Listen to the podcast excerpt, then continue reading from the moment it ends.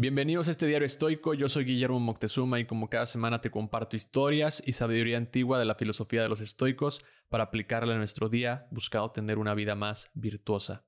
Para algunos el tiempo avanza muy rápido, se levantan muy temprano para ir a trabajar y cuando se dan cuenta, el sol ya se está ocultando anunciando el regreso a casa. El día siguiente, la rutina se repite, con alguna que otra diferencia, pero todos vamos por este camino.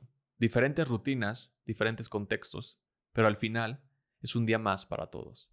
Y es en este, entre comillas, un día más, que a veces la monotonía nos hace olvidarnos de que no es un día más, sino un nuevo día.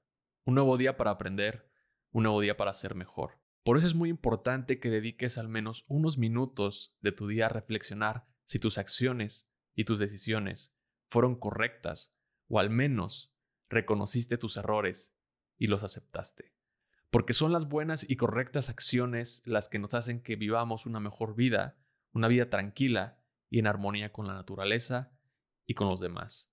En las meditaciones de Marco Aurelio en el libro 3, habla de cómo actuar o comportarse.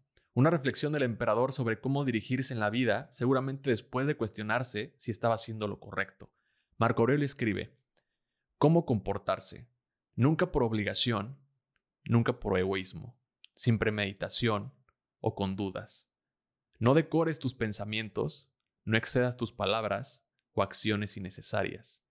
Deja que el espíritu que hay en ti represente a un hombre, a un adulto, un ciudadano, un romano, un gobernante. Asume tu puesto como un soldado esperando paciente su regreso de la vida. No necesitas juramento ni testigo. Alégrate sin requerir la ayuda de otras personas o la serenidad proporcionada por otros. Párate derecho, nunca enderezado.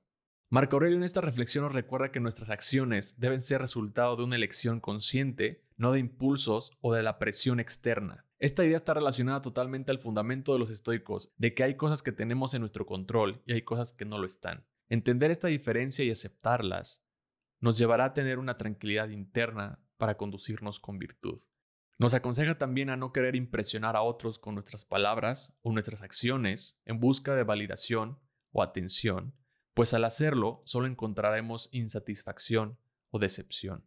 No controlas lo que las demás personas pueden pensar de ti, ni tampoco puedes hacer que piensen de alguna manera sobre ti, lo que nos lleva también a reflexionar que nuestra felicidad no depende de otros más que de uno mismo, Alégrate sin la ayuda de los demás, pues solo tú tienes el poder de cómo responder a tus emociones y actuar para cambiarlas. La terapia claro que ayuda, pero tu terapeuta no puede curarte si tú no decides hacerlo. Reconocer cuando has hablado de más o reconocer cuando hiciste algo que no querías. Hay que autovacunarse, decía mi mentor.